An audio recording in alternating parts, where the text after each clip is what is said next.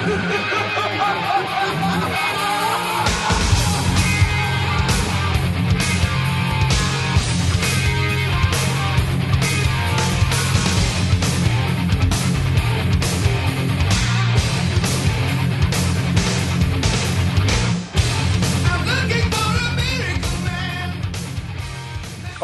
Ouvintes, sejam bem-vindos ao Contrafactual, uma fenda no deviante para realidades ligeiramente alternativas. Eu sou Tarek Fernandes e hoje estou aqui com o Valese, com o Gabriel e com o Igor. Olá, cérebros de Curitiba, aqui o Valese. E vamos pensar o que, que vai acontecer hoje aqui, né? E aí, gente, aqui é Gabriel, falando de Salvador. E ó, se só laudasse o eletrocardiograma, eu já tava feliz. Oi, gente, a minha estreia aqui no Contrafactual, que falando diretamente de Jones Creek, na Georgia. Eu já marquei, inclusive, aqui a minha consulta com o Dr. Hall, né? É, vamos ver se ele consegue me atender. Afinal, gente, o mundo de hoje é e se as inteligências artificiais fossem autorizadas a atender pacientes a partir de hoje?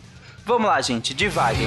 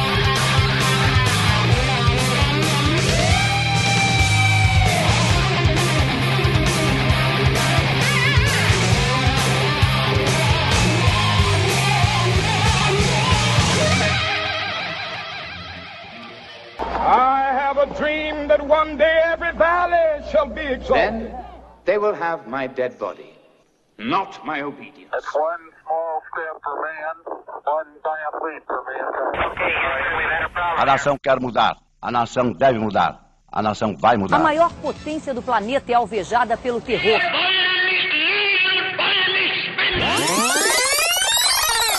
Contrafactual.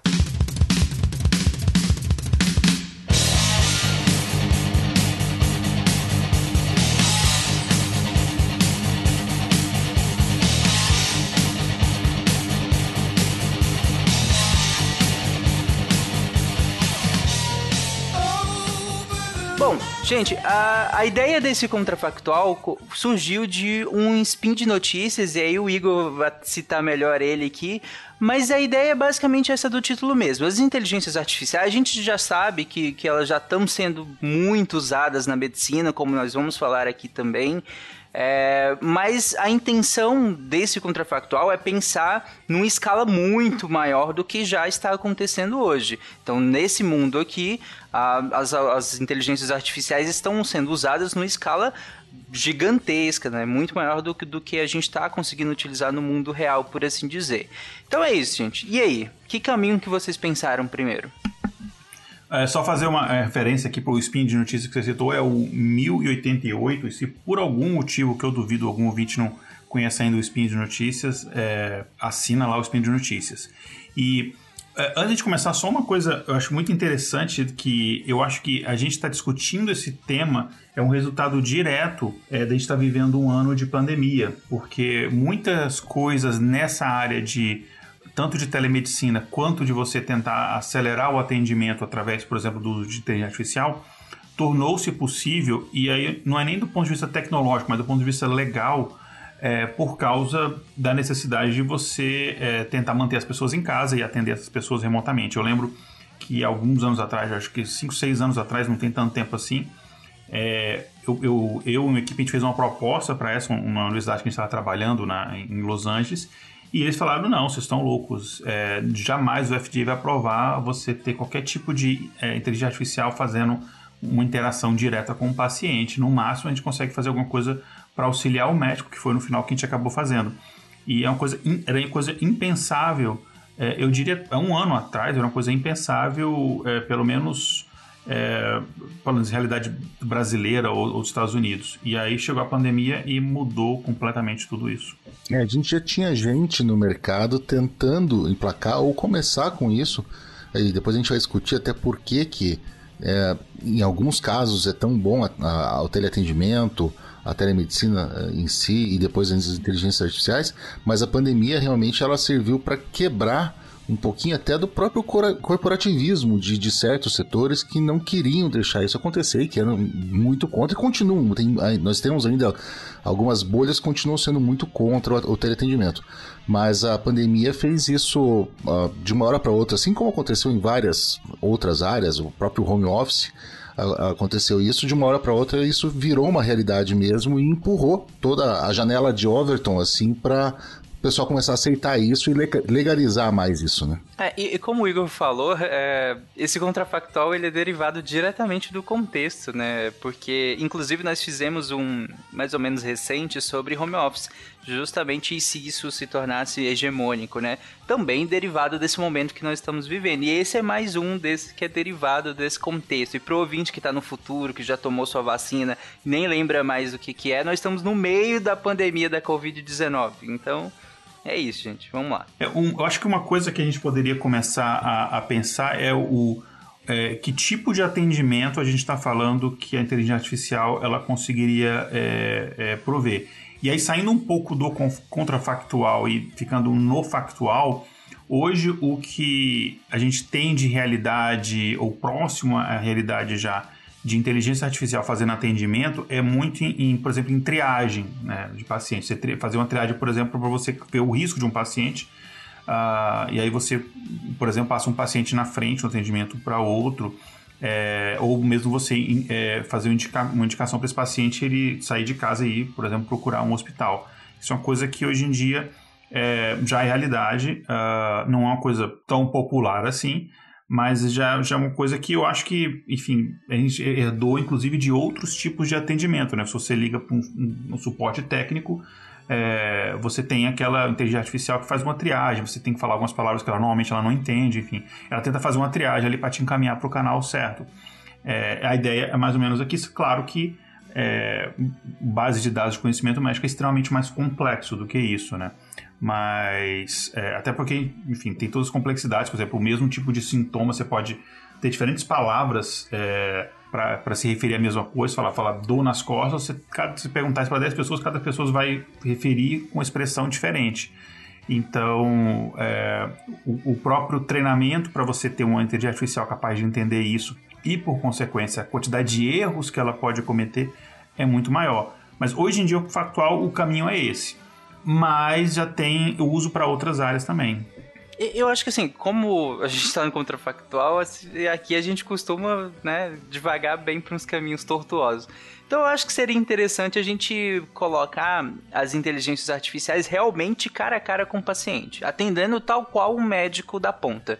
Que, ou se vocês discordarem, a gente pode ir para outro caminho. Mas eu acho que seria legal a gente pensar já mais ou menos, entre aspas, no extremo, né? Que é a tecnologia, a inteligência artificial autônoma atendendo o paciente diretamente. Eu acho esse caminho interessante. Depois a gente pode até enveredar para outro.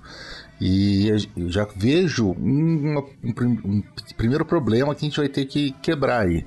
Uh, vamos colocar que, vamos dizer que não seja um problema cirúrgico, não seja nada mais grave, mas é uma, um quadro de infecção, uma infecção de garganta, uma infecção de urina. A inteligência artificial, com os sintomas, com a anamnese só, sem o exame físico, que já é um pequeno problema, mas tudo bem, ela consegue identificar e precisa prescrever uma medicação. Onde é que vai entrar o médico nisso? Por enquanto, a prescrição é um ato médico aqui no Brasil. Como é que a gente vai fazer a inteligência artificial poder prescrever medicamentos? É, eu acho que, que o médico ele entraria aqui quase como um assistente de sala da inteligência artificial.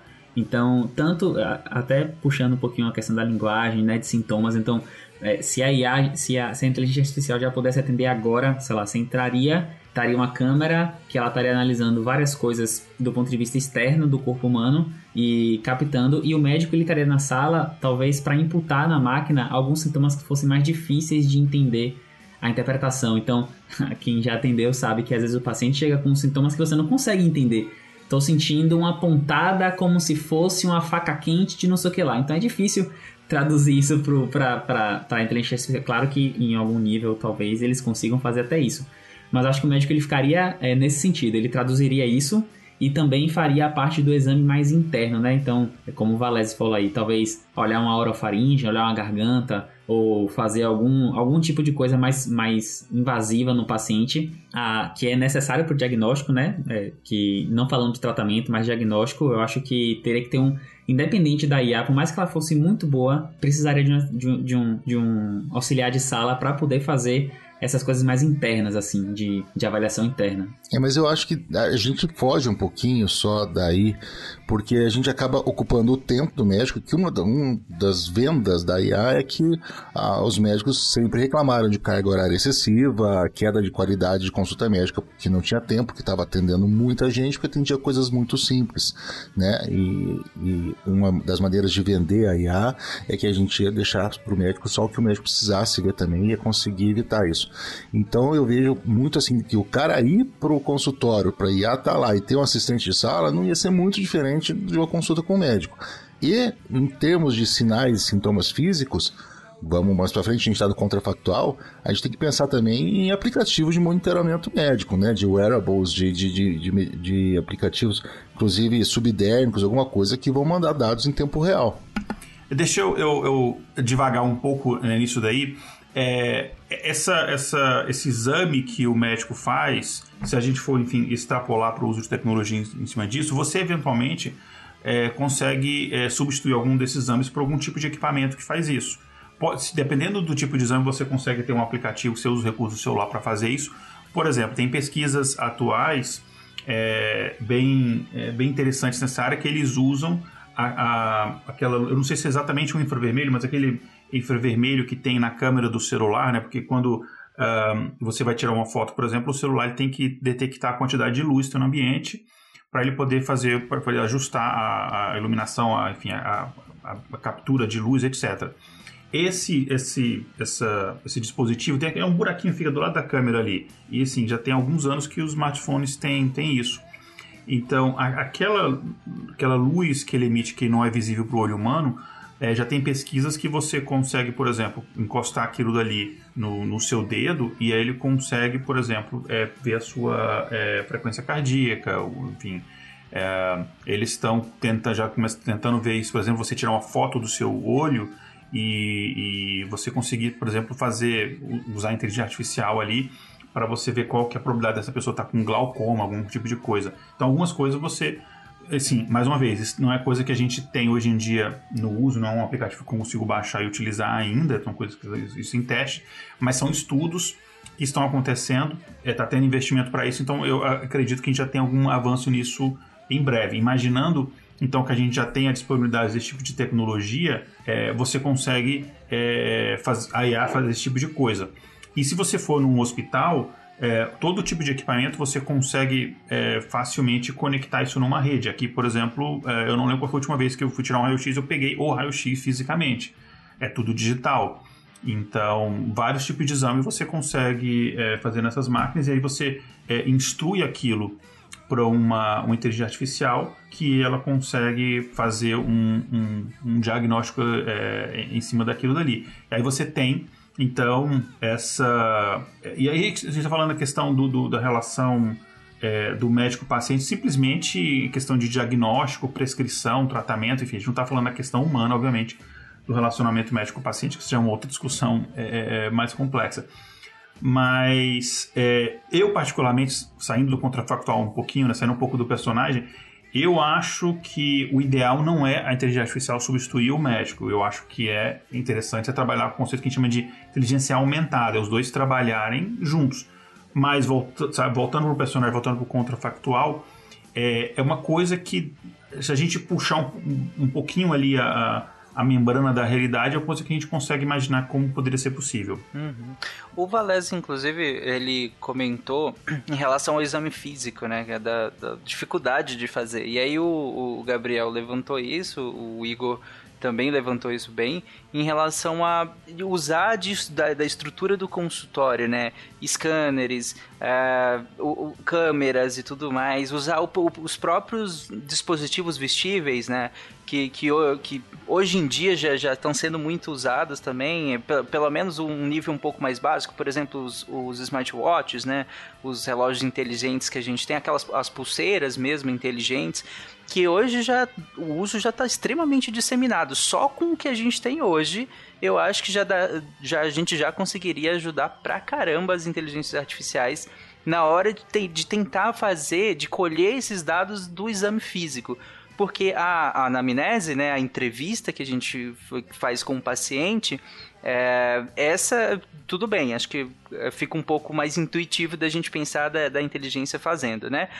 Do exame físico, acho que com essa, com essa quantidade de dispositivos que a gente poderia colocar dentro do consultório que o paciente também está vestindo, eu acho que ela consegue colher muitos dados. O, o Igor trouxe a questão do, do, do infravermelho, né? É, já tem, se eu não me engano, algumas pulseiras dessas que fazem oximetria, né? É, não, não... Alguns, cel alguns celulares já fazem, usando o mesmo é, dispositivo, a mesma entrada, ele já faz. E eu testei com o meu, com o aplicativo nativo do celular mesmo, e um oxímetro em outro dedo, e ele é, eu diria que ele é bastante confiável, sabe? Ele não é aquele 100%, mas ele é bastante confiável. Para você ter uma ideia do que está acontecendo, sim. E quando a gente fala em, em ajudar e tudo isso, a gente ainda está se limitando ao que, a, a fazer a inteligência artificial conseguir fazer o que um bom médico faz. Mas nós já temos casos em que ela está fazendo mais. Ah, eu não me lembro se no, se no contrafactual falaram isso também, eu acho que sim, mas eu, eu, li recentemente que o pessoal conseguiu fazer uma inteligência artificial ouvir a tosse de pessoas com Covid e existe algum tipo de, eu não sei, aí, aí eu me perdi em alguma coisa, algum tipo de especificidade na tosse do Covid que é diferente das outras e que também a inteligência artificial conseguiu detectar é, com um altíssimo grau de, de, sensibilidade qual tosse era do Covid e qual não era. Ou seja, a gente está falando em ultrapassar o que o, o, o, ser humano consegue fazer em termos de, de anamnese e de exame físico. É, isso foi no mesmo spin que a gente citou, é, dessa questão ah, da tosse. Mesmo, isso. E é, é interessante você, você citar isso, porque, por exemplo, eu estava uh, até recentemente prestando uma consultoria é, para uma, uma startup de, da área de medicina é, e tecnologia no Brasil. E antes de estourar essa, essa pandemia no Brasil, a gente estava trabalhando na parte de oncologia. E uma das coisas é, que a gente estava fazendo era é, você pegar fotos de manchas de pele, pintas, enfim, qualquer mancha de pele, e você passar isso para uma inteligência artificial e ela identificar se aquilo era um tumor é, benigno, se aquilo podia ser um carcinoma, enfim, que tipo, enfim, alguns tipos diferentes de classificações. E a gente conseguiu coisa de 5, 6 mil imagens diferentes e a gente treinou a inteligência artificial. No final, a gente chegou numa acurácia é, muito, não muito, mas um pouco superior a do que um médico mesmo conseguiria, porque existem pequenas nuances ali que é muito difícil para o olho humano perceber e que a inteligência artificial, quando você enfim, quebra aquilo em, em, camadas de cor e contraste, não sei o que, ela consegue perceber aquilo melhor, essas nuances. A gente conseguiu chegar numa acurácia é, quase de 95%, que é altíssimo para esse tipo de uhum. coisa. É, a gente depois, quando eu, eu, eu vi o Covid, a gente fez a mesma coisa com radiografia e a gente conseguia acurar-se um pouco menor, mas acima de 80%, saber se era pneumonia bacteriana, pneumonia viral é, ou Covid, ou, ou enfim, uma radiografia normal. Inclusive foi um dos trabalhos mais deprimentes que eu fiz na minha vida, porque eu fiquei uns dois dias é, olhando um monte de radiografia de gente viva e morta. Enfim, mas isso é outro assunto. E, então você consegue fazer isso. É, mas eu acho uma coisa que você consegue fazer, me não melhor que humano, mas eu acho uma coisa muito interessante que você consegue fazer com a inteligência artificial é procurar aquilo que você não. achar aquilo que você não está procurando. Porque se eu tenho um, um, uma inteligência artificial que ela está treinada, por exemplo, para encontrar, sei lá, câncer de pele e eu vou no hospital porque eu tô com uma, é, sei lá, tosse, é, eu estou fazendo um exame, ao mesmo tempo que fazendo aquele exame, a inteligência artificial, enfim, ela, ela pode estar filmando, tirando uma foto, alguma coisa, ela localizou determinado tipo de mancha, ele pode encontrar aquilo. Ou eu vou fazer determinado tipo de exame para determinado tipo de coisa e eu coleto alguns dados meus, como, sei lá, pressão arterial, ou nível de colesterol, etc, etc. E eu posso encontrar, por exemplo, que eu tenho um risco maior de determinada coisa que eu não estava nem investigando. Então, eu acho que também tem um, um impacto em medicina preventiva muito interessante. Eu vou problematizar uma frase sua, Igor, que você acabou de falar, que é a gente achar o que não estamos procurando. Isso, na, na, dentro da, da, medicina, é um debate grande, né? Principalmente quando a gente é, pensa na questão de solicitação de exames, por exemplo, né? É, quando a gente solicita, quando o médico né, solicita exames, solicita baseado num, num, numa suspeita, né? Tem que ser assim, pelo menos, né? Tem que ser solicitado exames baseado em suspeitas. Porque se não for assim, surge uma série de erros, de má interpretações, de, de, que podem comprometer a saúde, às vezes, de, do paciente de maneira consequente a isso, mas que, não, que às vezes é pior saber naquele momento de determinadas coisas que não tem tanta relevância assim do que não saber. E aí eu pergunto para vocês, vocês acham que com, com que tudo que vocês falaram agora, os diagnósticos seriam muito mais precisos ou a gente teria um super, um, um super diagnóstico de, de coisas adjacentes que não necessariamente às vezes poderiam ter um impacto tão grande é, dado que não tem clínica, por assim dizer, né? Já que a IA conseguiria ir tão fundo nessa investigação que mesmo sem clínica, ou seja, mesmo sem sintomas, sem sinais clínicos evidentes, ela conseguiria chegar a algumas conclusões e, de novo, acharia coisas que nós não estamos procurando. Isso é bom? É, eu acho que isso pode gerar ansiedade se for feito de uma maneira indiscriminada pelo que eu entendi até que o Igor falou, pelo menos a linha que eu, que eu, que eu segui de raciocínio é a IA consegue diagnosticar, vamos dizer assim, uma lesão de pele em estágio muito inicial que tem um potencial para malignizar, vamos dizer assim. E a gente pode tentar tratar ou encaminhar para isso antes. Vai gerar, com certeza, uma certa ansiedade no, no, no paciente, até ele ter o diagnóstico completo de uma coisa que ele nem sabia que, que não tinha mas a gente pode salvar a vida. Eu recentemente também vi uma outra startup que estava apresentando uma solução baseada em Big Data, né? Tudo isso depende demais. É o que o Gabriel falou assim. Poxa, como é que a gente a, a IA vai conseguir saber tudo isso? É dado, dado e mais dado. A gente tem o, o Amazon Transcribe Medical do, do Bezos, que é uma, uma ferramenta para um relatório médico que praticamente transcreve tudo que o médico fez, conversou, pediu para evitar que o médico fique assim. E é claro que isso está ah, colhendo dados também. As grandes operadoras de saúde dos Estados Unidos e aqui tem muitos dados. E essa startup que eu, que eu vi, eles estavam vendendo a solução deles, eles diziam que através de Uh, de inteligência artificial e de múltiplos dados, eles consegui, conseguiam prever com uma boa acurácia, com quatro meses de antecedência, a necessidade de alguém precisar de um. ter um evento coronariano que precisasse de uma coronariografia, de um, o famoso cateterismo. Uh, se isso realmente puder, a gente puder fazer isso e de repente estender esse período de 4 para 6, 8, 10 meses antes, a gente pode pegar uma pessoa que é assintomática, mas que por algum motivo está tá caminhando para isso e controlar a pressão arterial, medidas dietéticas, tudo e evitar um problema cardíaco para essa pessoa. A gente pode também pegar alguém que não teria nada e criar um estresse? Podemos, mas entra aquela coisa da balança uma vida salva vale quanto, né?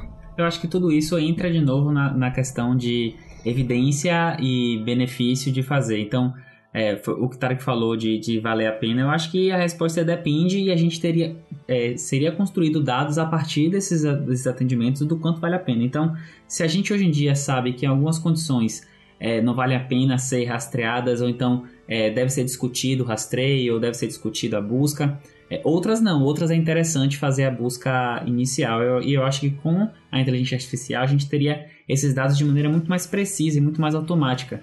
Então, sei lá, é, um, em um determinado hospital, utilizando atendimento com inteligência artificial durante um ano, tantas pessoas foram diagnosticadas com essa condição e comparado com um grupo controle que em outro hospital que não utilizou inteligência artificial e que não fez o rastreio, essas pessoas não tiveram impacto em mortalidade e nem em morbidade. Então, essa, essa informação, esse input, ele volta para a inteligência artificial e refina é, a análise que ele vai fazer. Então, é, sei lá, eu não quero dar um exemplo que acabe compactando com a realidade e talvez confunda o ouvinte. Mas se ele identifica determinada condição A no, no paciente, e aí você já tem dados suficientes da população para saber que aquela é, condição ela é, é indolor, indolor não, não é a palavra. Ela não causa, não vai causar dolo, né? Ela não vai, não vai progredir ou ela não vai, não está associada a piora de nenhum outro fato.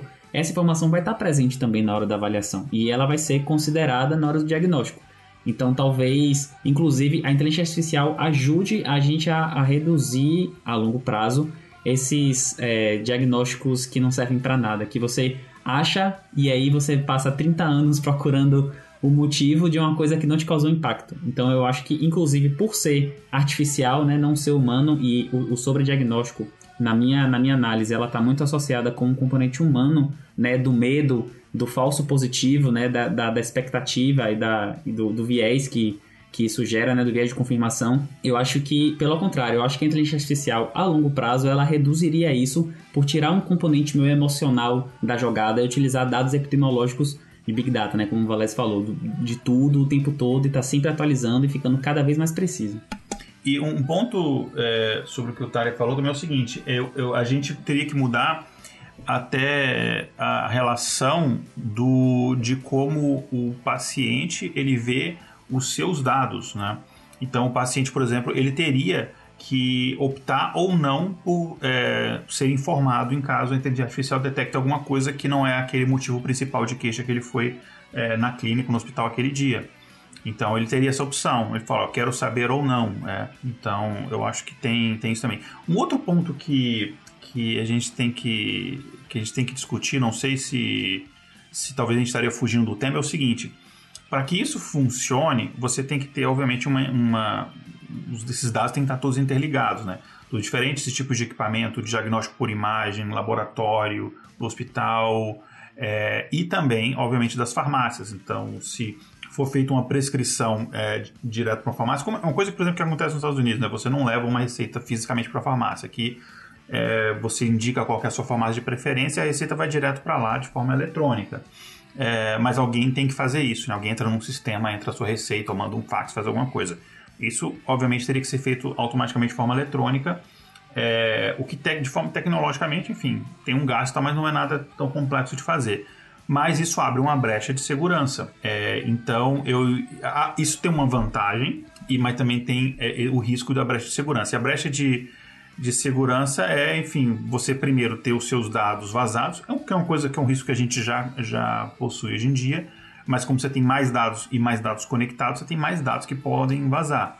E aí esses dados podem vazar para um convênio, para um, é, uma empresa que você está sendo entrevistado, enfim, se está vazar de alguma forma, isso pode impactar, ou mesmo na rede social, as pessoas ficarem também você tem uma condição que você não quer que ninguém saiba que você tem. Uh, e tem outra forma também de problema de segurança, que uma pessoa, por exemplo, pode é, é, entrar num sistema desse e começar a solicitar, é, por exemplo, prescrição de um medicamento controlado e você gera todo um problema que você começa a, é, é, a vender medicamento controlado para quem não deveria ter acesso a esse tipo de medicamento. Então tem é, esse outro tipo de coisa. Sem contar, enfim, algum outro tipo bem pior que seria uma pessoa alterar uma prescrição para um determinado paciente, aumentando a dosagem ou enfim, mudando alguma coisa que vai prejudicar a vida desse paciente. Então tem a questão de segurança. Tem os benefícios, mas acho que a gente pode falar, acho que a gente pode falar depois, que acho que um benefício para a pesquisa médica interessante. É, é legal essa questão ética, porque é um caminho, eu acho que bem interessante da gente entrar aqui. É, você já descreveu bem quais seriam os, esses problemas, né? Afinal, hoje a gente tem um risco, óbvio, né, de, de, de, nossos dados serem vazados e tudo mais, mas se você mesmo falou, Igor, que hoje a gente tem uma dificuldade de interligar esses dados, né?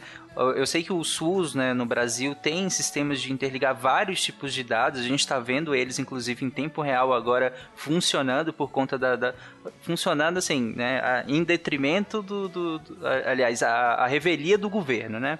Do governo central federal.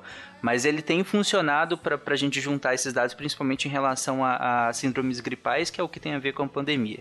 Mas o SUS tem sistemas de, de interligação, mas ainda assim não é, uh, não é tudo. A gente sabe que tem muitas falhas, a gente sabe que a gente usa muito papel ainda hoje no Brasil, né? Prontuários em papel e tudo. Muito, tem muita coisa ainda em papel que não está sendo registrada hoje. Então, ainda que gente, nós tenhamos muitos dados a serem vazados, claro que né, né, nessa, nessa, realidade que a gente está aqui discutindo, em que tudo está online, tudo está conectado, a quantidade de dados que eu posso vazar de, de um paciente é enorme. Ainda mais que a própria IA está fazendo fez as consultas desse paciente lá ao longo de vários anos, de décadas, da vida inteira às vezes, tem uma, uma quantidade de dados que é extremamente grande. E, e aí, como é que fica essas questões de.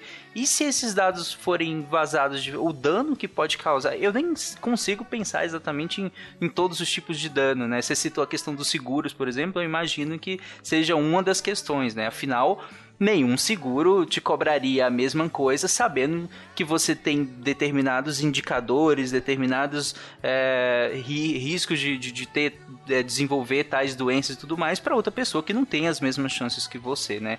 Mas e aí, o que, que vocês acham? Qual seria o, o impacto? Vocês acham que teria esse problema grande ou não muda muita coisa com o que nós temos hoje?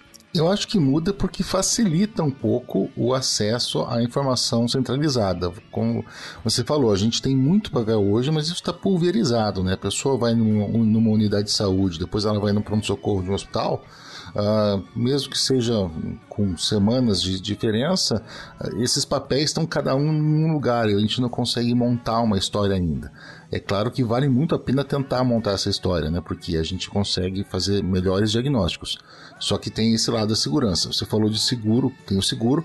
Questão de grandes empresas, contratação de, de emprego, né? A gente está falando de Gataga, para quem lembra é. do, do, grande filme. isso é que eu falar, isso que eu falar. Né? A gente tá falando de Gataca. Então, é, a gente tem toda essa questão de segurança. O Igor falou, o Brasil a gente está timidamente, e também por conta da pandemia, começando com essa questão das prescrições.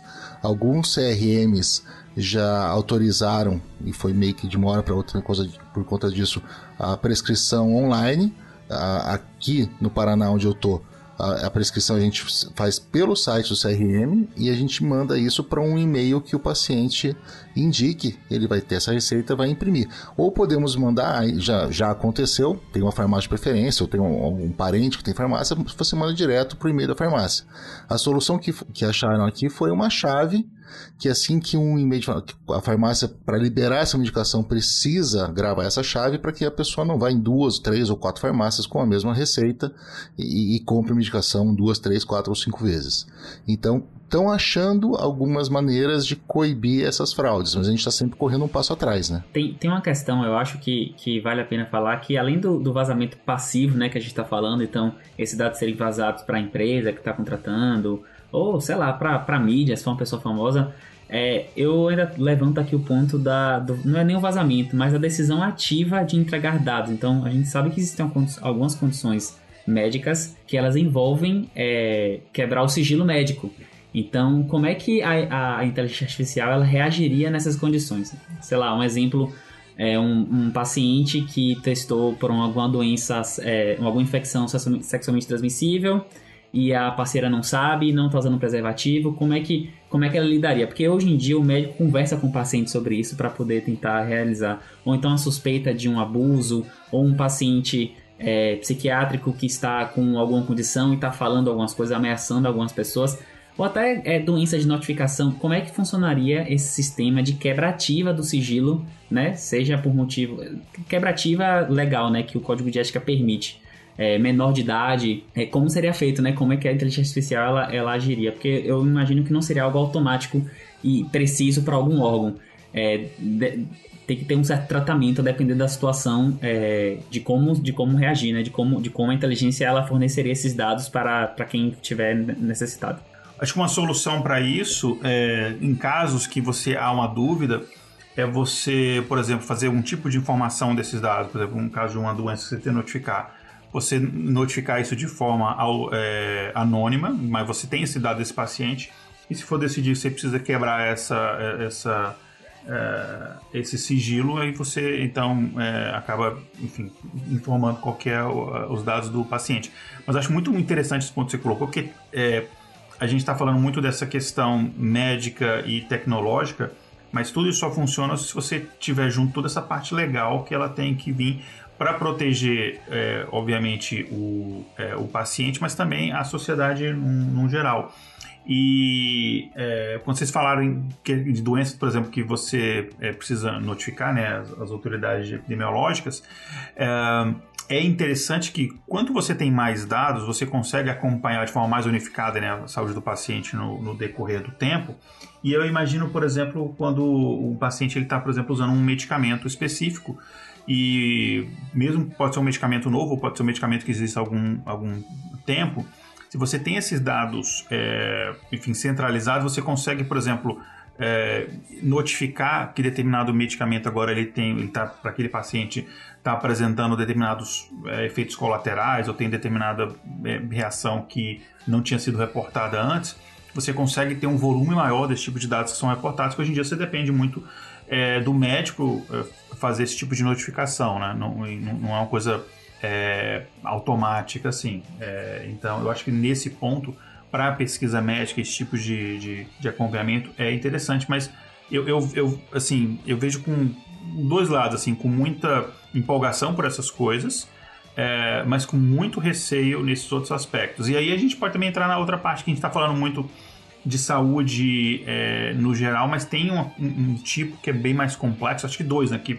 primeiro tem aqueles casos que você precisa de uma intervenção é, mais, é, mais incisiva, mais, mais é, invasiva do médico, no caso, por exemplo, cirúrgico, e tem também a questão da saúde mental, né? Não sei se vocês querem entrar nesses aspectos também. É, eu, eu acho do, dois, dois, duas linhas bem legais de entrar, mas eu só queria, antes disso, é, citar um- um- uma coisa que você falou, que eu- até o Valese tinha levantado em relação a. a- o uso, o, o- como se vende né, a inteligência artificial, seria para liberar um pouco o médico da- da- de algumas questões talvez mais burocráticas, de algumas questões mais básicas e colocar realmente a mente do médico, todo o arcabouço que ele tem de conhecimento a serviço de coisas um pouco mais complexas e, li- e diretamente ligadas à saúde, né, necessariamente. E aí eu fiquei pensando, o que, que vocês acham que teria de, de mudança e de melhora na nossa sociedade? Ou, eu não, imagino que tenha piora, mas o que, que vocês acham que te- teria de melhora essa quantidade de dados? Porque a gente sabe que algumas doenças têm notificação, algumas são compulsórias, outras né, não são compulsórias, e mesmo as que são de notificação obrigatória, que o médico precisa, ainda assim a gente ainda vê alguns tipos de, de, de subnotificação. Aliás, vê muita subnotificação ainda. Principalmente quando a gente vê doenças que. Inclusive, a gente tem uma categoria né, de doenças negligenciadas também, que também sofrem muito de subnotificação. É, aí eu pergunto para vocês, que, como é que vocês acham que seria o benefício para a sociedade de agora a gente tem uma inteligência artificial atendendo esse paciente e colhendo todo tipo de dado possível e que, que, que possa extrair desse paciente e notificando isso automaticamente todas as IAs do Brasil inteiro, pegando tudo, o, o nível de dados, o nível de estratificação que a gente teria da população, de saber a- de sinais clínicos básicos até de, o- o- a, a epidemiologia de doenças mais complexas e menos complexas, de intervenções mais ou menos complexas, enfim, de todos esses dados disponíveis e para a gente usar. É, seria. Primeiro que seria o sonho de todo e qualquer pesquisador. É, né? Porque qualquer. Você teria uma quantidade de dados eh, real, em tempo real, com um N gigantesco. E para políticas de saúde, isso seria espetacular, porque poderia, poderiam ser implantadas políticas de saúde em determinada área, vamos falar do Brasil, que é, que é continental em determinada área, e em tempo real a gente, tá- a gente conseguiria comparar dados e ver se aquilo vale a pena ou não. Em termos de epidemiologia, seria mais eh, genial ainda, porque a gente poderia detectar pequenos surtos e, e abafar isso, evitar que eles tomassem um- uma proporção maior. Claro que a gente ia depender, a, inteligência artifici- artificial ia fazer isso, a gente ia depender da burrice natural de quem está cuidando daquilo lá para identificar e, e, e para tomar uma atitude, né? Porque a gente sabe que não é só, se fosse tudo puramente científico, seria o melhor dos mundos. Mas a gente teria isso à mão. Então, Dado suficiente, medir, medir, medir, medir. Essa é a solução. Se a gente tem dado suficiente, a gente consegue trabalhar de uma maneira mais precisa e mais cirúrgica. Seria genial isso. Eu acho que além da, da assim, o que o Valério falou mudaria completamente. É, a gente teria dados muito mais precisos para guiar, de fato, ações governamentais, estatais e tal. E tem um- uma questão também do sonho do pesquisador. Só de pensar aqui, eu já fiquei até assim maravilhado, porque algumas condições são muito difíceis de pesquisar, seja pela raridade, seja pela dificuldade em encontrar essas pessoas. Então você encontra, por exemplo, você quer pegar uma doença em estágio inicial que você só consegue achar ela no estágio grave. Ou então, ou então até mesmo padrões populacionais que são difíceis de estudar de maneira geral. Você até consegue fazer um corte, mas você não consegue fazer longitudinalmente aí com dezenas de milhares de pessoas, milhões de pessoas, um estado inteiro. Então eu acho que a longo, a longo prazo, ou na verdade não, depois de um certo tempo, essa quantidade de dados ela ajudaria também a desenvolver, entender melhor a medicina. A gente sabe que a gente está longe de entender o corpo humano e talvez a gente ter esses dados tão, é, essas amostras praticamente populacionais, é, sendo praticamente populações sendo estudadas, a gente conseguiria é, fazer estudos e, e ter é, uma, uma casualidade muito mais forte, uma correlação sendo provada de maneira muito mais forte, né, com dados muito mais robustos, e isso com certeza impactaria no conhecimento, na, na, na, aprendizagem da medicina. A gente tem um limitador muito grande em algumas áreas específicas da, da medicina, então a gente sabe que tem bolsões dentro da medicina que a pesquisa, por exemplo, ela, ela avança pouco em, em, algumas áreas que são mais complexas de estudar. E aí eu acho que a inteligência artificial ajudaria muito nesse caso, né? Fornecendo essa quantidade de dados que inclusive podem até ser é, é, anônimos, no sentido de o pesquisador ter acesso como se fosse um, meio que um estudo ecológico, embora não seja, mas no sentido de o, o pesquisador ter acesso àqueles dados populacionais de maneira estratificada, ou seja, de maneira individual, porém sem acesso a de quem pertence a, quem pertence a esses dados, né? Então eu acho que seria incrível. É, eu, eu, eu acho que sim, e eu acho que, como eu falei no, no, no, início, eu não acho que a inteligência artificial vai substituir o médico. É, eu acho que tende a auxiliar, e, e, assim, no mundo ideal, a ideia é, como o Tarek falou, que. E eu aposto assim, é, conversando com, com, com médicos, é, boa parte do tempo do trabalho do médico é, é, é, burocrático e eu aposto que eles adorariam não fazer esse trabalho e estar tá focado mais no paciente, talvez até atender menos pacientes e dar um pouco de atenção é, melhor para esses pacientes. Claro, aí tem toda uma questão é, financeira em relação a, a, isso, mas acho que não, não vem ao caso a gente, é, a gente discutir aqui. Mas é, pra, em relação à pesquisa, é, é, é, de fato excelente, inclusive porque se você tem é, o médico com um pouco mais de tempo livre, o médico pode começar também a se dedicar até mais a mesmo a pesquisa, as suas áreas de interesse, não só ao, ao atendimento clínico. Né? Então, é, você tem um potencial maior até para o próprio é, avanço da, da medicina nesse aspecto. A minha preocupação é que qual que é o impacto que, que a inteligência artificial junto com, com enfim, que a gente vai ter, obviamente, o uso da inteligência artificial na medicina é, junto com os médicos e qual é o impacto, minha preocupação qual é o impacto é, financeiro, deixa eu ver se consigo explicar isso é, melhor, que isso vai ter. Então, meu medo é que você chegue, por exemplo, que é, uma situação onde a inteligência artificial ela acaba atendendo mais as pessoas de baixa renda e aquele atendimento humano ele acaba sendo limitado só para que as pessoas que consigam pagar por esse valor.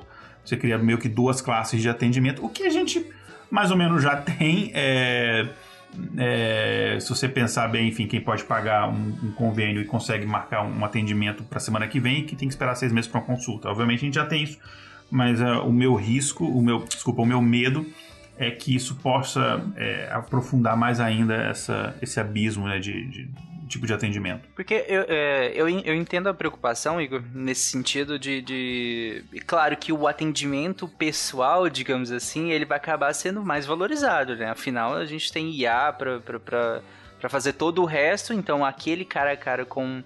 O, o médico humano de verdade talvez fique tão restrito, né? E financeiramente falando, que fique mais relegado às classes um pouco mais altas. O nosso benefício enquanto Brasil é que nós temos o SUS, né?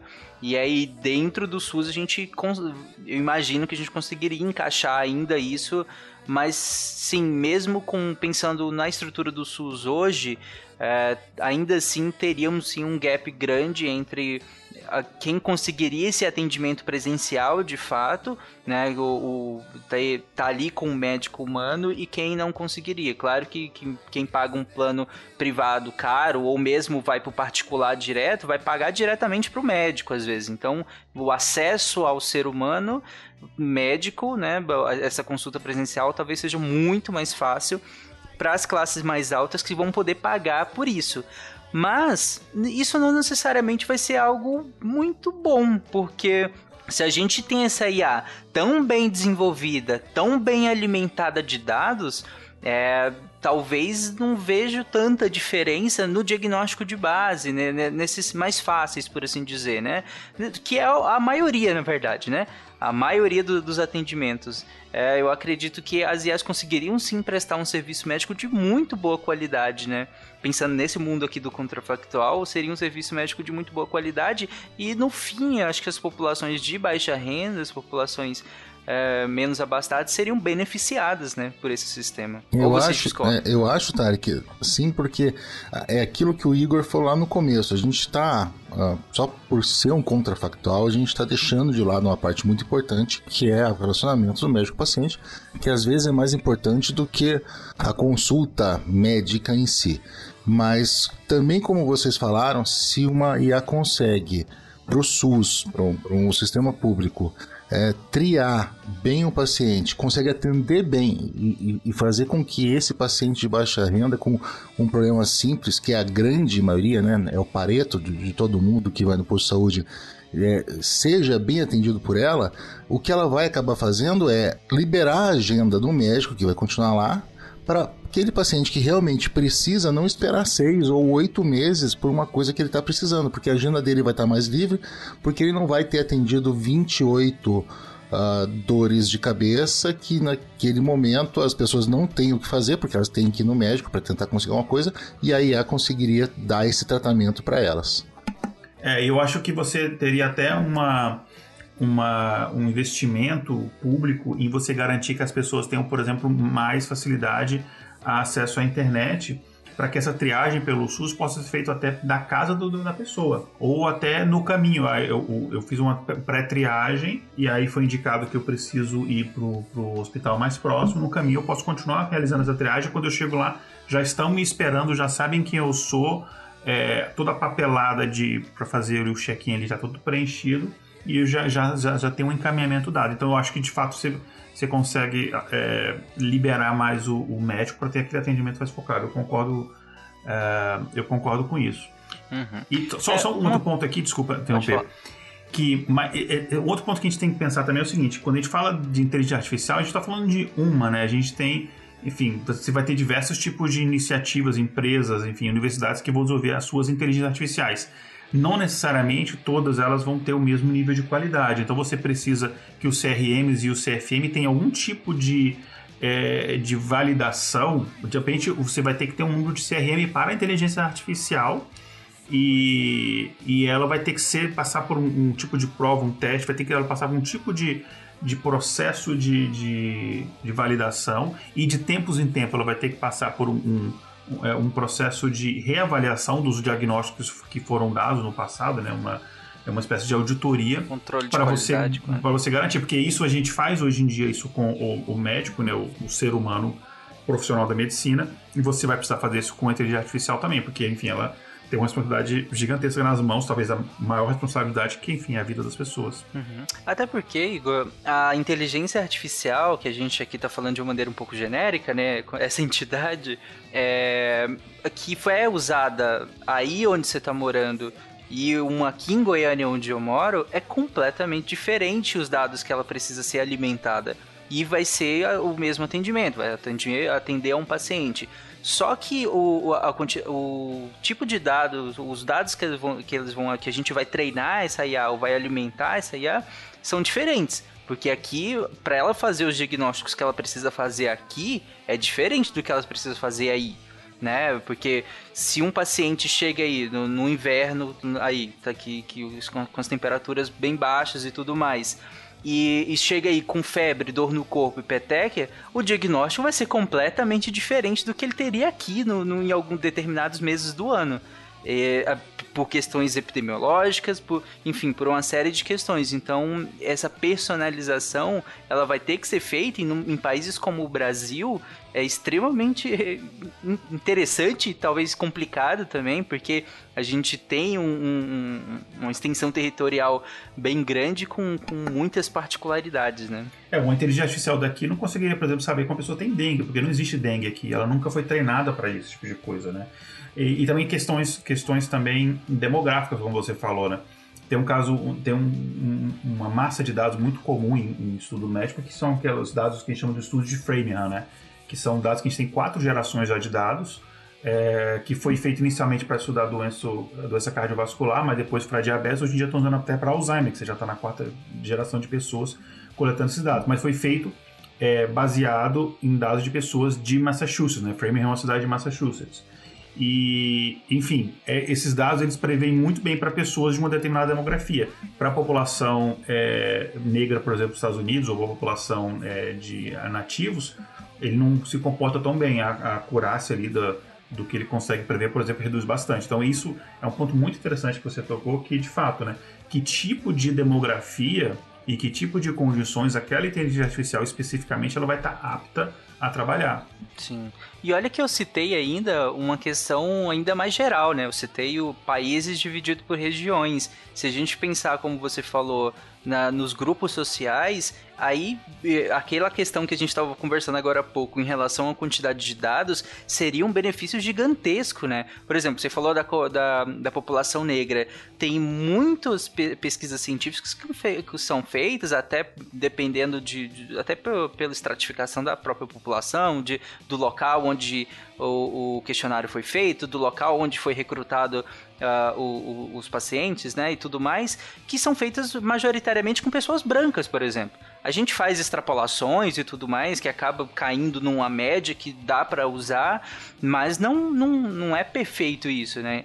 Com essa quantidade de dados que a gente tem, a gente poderia fazer, inclusive, é, aquele tipo de sinal clínico, aquele tipo de, de sintoma, aquele tipo de doença, aquele tipo de enfermidade específico para grupos sociais, o que seria um ganho para eu, eu pelo menos interpreto que seria um ganho muito bom para determinados grupos que têm particularidades médicas. A gente sabe que é, pessoas negras têm particularidades médicas é, que têm a mais ou a menos do que pessoas brancas, é, e vários outros grupos sociais também, indígenas também têm, têm particularidades médicas também, é, enfim, vários grupos. Olha a inteligência artificial é, aí, ó. Você chamou, ela apareceu.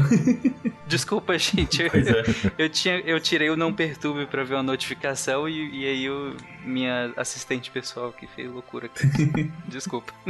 Eles. Ela percebeu que a gente tá falando deles, aí ela resolveu intervir. Se a inteligência artificial é. for legalizada, cenas como essa serão comuns. é boa.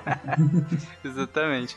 É, vocês querem comentar alguma coisa sobre o que eu falei agora ou posso puxar um, um, um outro tópico? Não, eu é só complementar, Tarek, isso que você falou da, da, da, etnia é tão. E assim, foi o que eu falei, de dados que a gente não consegue hoje. Então, a gente até consegue estratificar, e claro que com certeza deixamos muita coisa de lado é, por etnia, várias coisas, sei lá, cálculo de função renal, é, é, é, fazer rastreio de determinada doença, droga melhor para cada etnia, é, para cada cor de pele, né? Porque a gente nem pode falar exatamente. Mas se você for é, estratificar e for mais a fundo e você conseguir é, perceber padrões de populações, de etnias e locais específicos, você refina muito. Então, é, sei lá, para pressão alta a gente usa bloqueador de canal de cálcio em negros. Mas será que são todos? Ou será que é aquele que tem aquele traço que você conseguiu identificar com, outra, com outro dispositivo eletrônico? Então, é, essa, esse refinamento e acaba sendo a individualização, como você falou, para mim um dos grandes benefícios, né? Junto com essa grande quantidade de dados que a gente consegue entender melhor a população. Exatamente.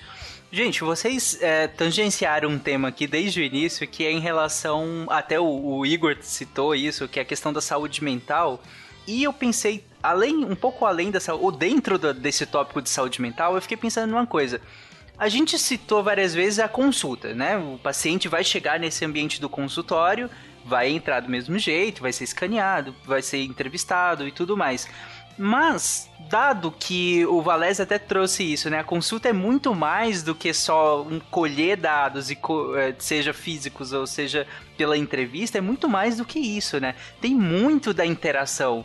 Né, do, do, do médico com o paciente. Essa interação é extremamente importante, desde para colher dados também, mas também adesões ao tratamento, enfim, uma série de, de, de, de situações que a gente consegue manejar com essa interação. E às vezes o próprio Valese trouxe isso, às vezes é até mais importante do que a terapêutica medicamentosa que a gente vai instituir, dependendo do tipo de, de enfermidade, dependendo do tipo de doença ou não, de afecção que, que for apresentado ali.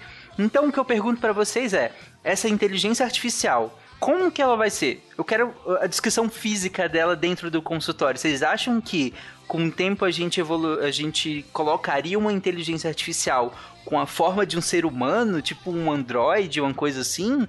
Ou vocês acham que não, que seria mesmo essa coisa de câmeras e sensores e, e alto-falantes e a inteligência conversando com o paciente ali? Enfim, como que vocês imaginam essa sala, esse consultório? Eu, eu tinha imaginado um retângulo preto com olho vermelho, mas agora que você falou, eu acho que talvez, talvez seja um pouco amedrontador, né? Você ter I'm você sorry. acha? Pediatria ia ser ótimo com isso. eu acho que seria um pouco amedrontador. De fato, Pediatria pode acho... ser um ursinho, né? Pode ser, exatamente. Eu... Aquela sala toda fria, preta, um com, com, cinza e um ursinho no canto. Eu acho que teriam alguns modelos, né? Eu acho que, eu acho que teriam alguns modelos. Talvez tivessem modelos humanos adultos padrão, assim, mudando o sexo, etnia e tal. Até para se adequar melhor a uma determinada população. Sim, seria sentir, muito bom isso. Sentir né? mais, sei lá. É, acho que acho que teria, mas acho que teria modelos não humanos também, principalmente para é, coisas mais objetivas e avaliações mais objetivas, né? Que, claro, a relação médico-paciente sempre é importante, mas em algumas situações é, a, a, análise objetiva ela vale mais do que a, a subjetiva. Então nessas talvez pudesse, pudesse ser um protótipo mais barato, mais cru, né? Talvez para fazer uma triagem, para pegar dados, é, para triar e tal. Então eu acho que teria esses dois modelos, um complexo e um mais cru, assim, com câmeras e sensores na sala. É, eu, ve, eu vejo assim menos menos os Jetsons e mais assim uma sala com, pintada com cores a, a, tons de azul, calmante, o paciente entra, ele é confortavelmente acomodado num divã, ele recebe um óculos de, de, de realidade virtual, fones de ouvido e começa a, a consulta a, a, partir dali. Cara, legal, e óculos é legal. é muito legal porque dá para mapear movimento de olho, dá para pegar contração, dilatação de pupila, dá para pegar muita coisa realmente, de fato, interessante. Eu gostei muito dessa ideia de, de, óculos, porque eu acho que a ideia de um Android, ela seria, se, se fosse muito parecido com o humano, seria mais assustador ainda. É, que, enfim... Vale da estranheza, né, exa né? Exatamente. Eu gostei dessa ideia do óculos, e você, eu imagino que é, por exemplo, eu tenho o meu médico pessoal, independente de onde eu for, eu tenho aquele, posso criar um, um, um avatar, né, para aquele meu médico pessoal. É, e tipo um The Sims, eu vou lá escolho a cor do cabelo, cor não sei o que, posso até botar, sei lá, eu posso botar aqui, né, eu quero ser consultado pelo sei lá, C3PO. Do, é, Dr. House. Pela é. Magalu. Parece o, o Hugh Laurie lá pra te consultar. É, inclusive imagina até o consultório pode até, é, sei lá, o consultório pode ter, cara, eu vou viajar mesmo. O consultório pode ter um contrato com a Disney e você pode colocar, sei lá, o Shrek, pra, entendeu? Aí você paga, você paga um valor a mais, você compra, sei lá, um skin. O, o Mickey, Olha, o problema é a voz, né? Eu, o que o senhor está sentindo? Eu pagaria pra ser atendido pelo Shrek. Eu, eu pagaria, assim, muito dinheiro. Muito dinheiro pra ser atendido pelo Shrek. Meu Deus, gente. Eu acho que, o, acho que o skin do Darth Vader não seria muito popular, porque seria meio assim, você tem câncer. Não você acha que seria... E, e, o, e o Yoda ia ficar meio confusa, né? É. Câncer você tem. Não. Você querida. É, viver você Muito vai, bom. não, né? então, pela, pelo que vocês estão falando, na verdade, então, em vez de, de ter talvez essa sala super personalizada, seria um ambiente virtual mesmo, né?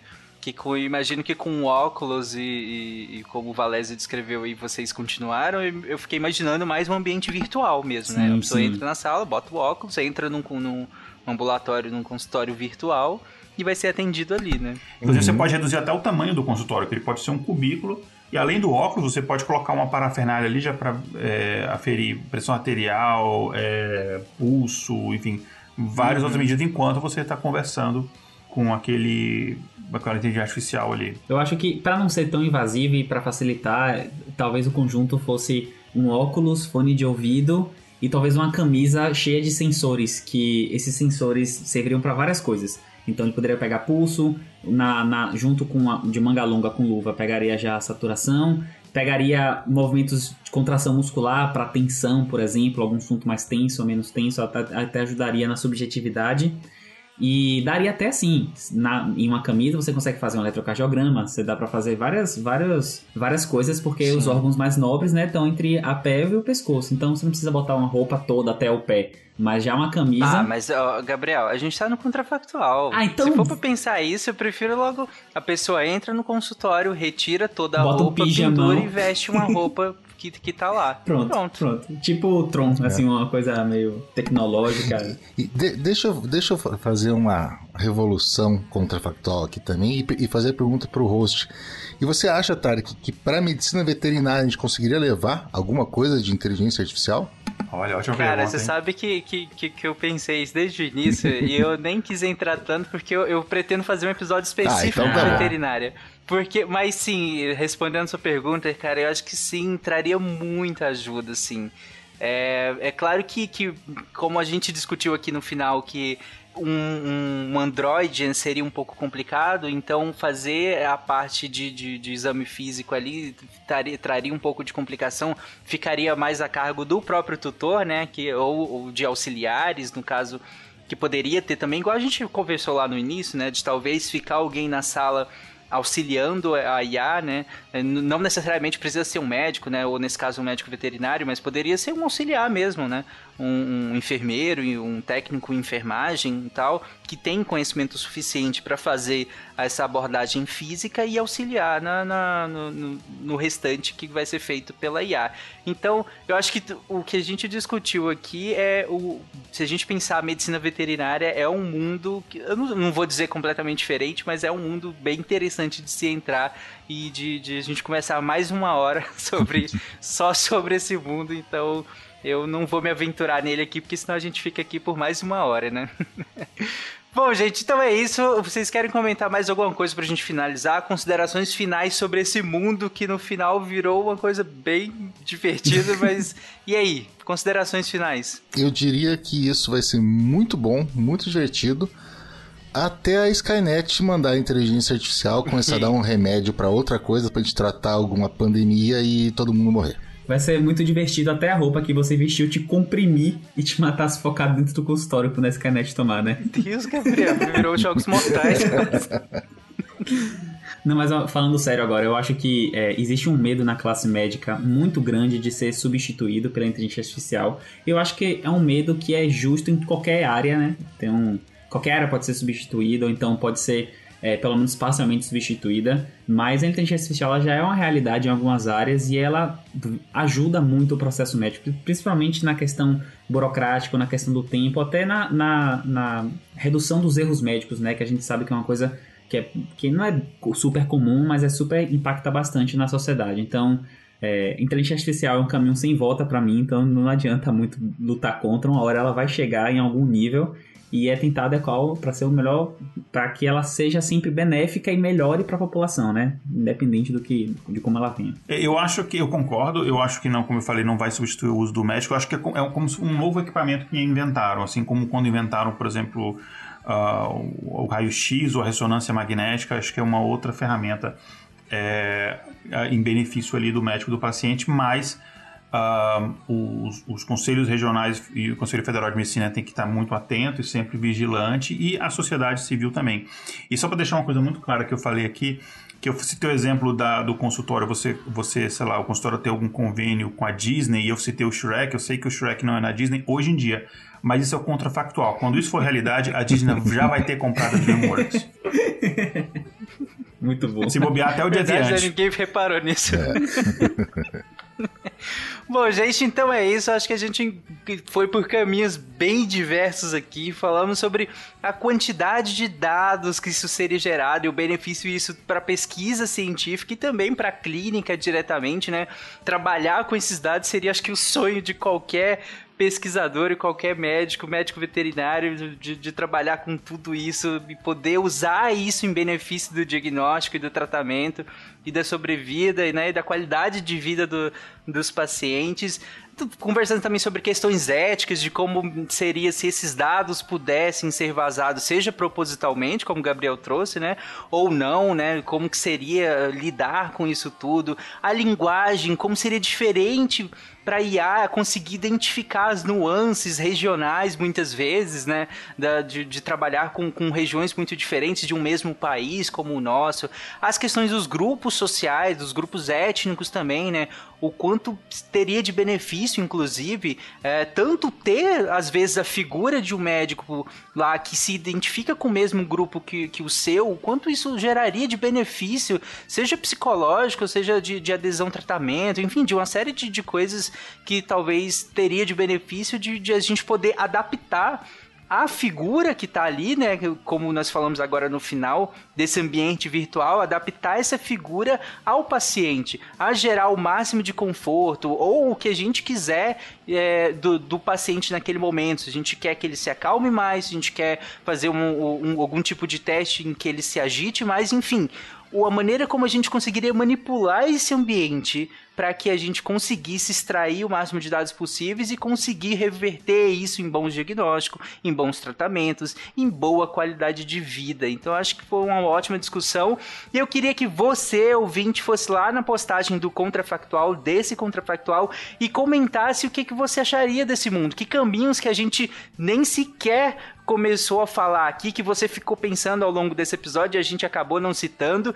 E por fim, eu queria que você falasse por qual personagem você gostaria de ser atendido.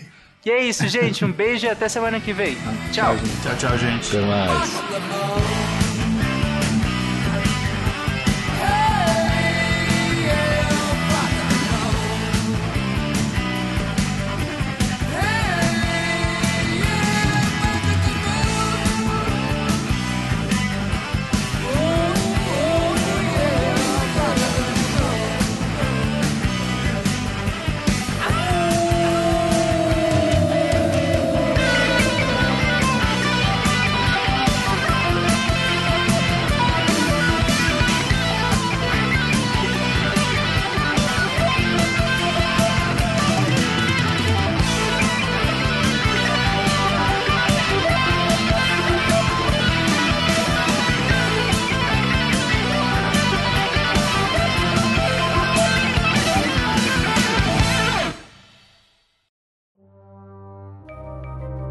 Este programa foi produzido por Mentes Deviantes.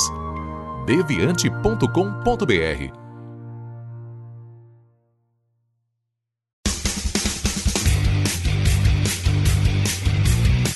Cortes, edição de podcast.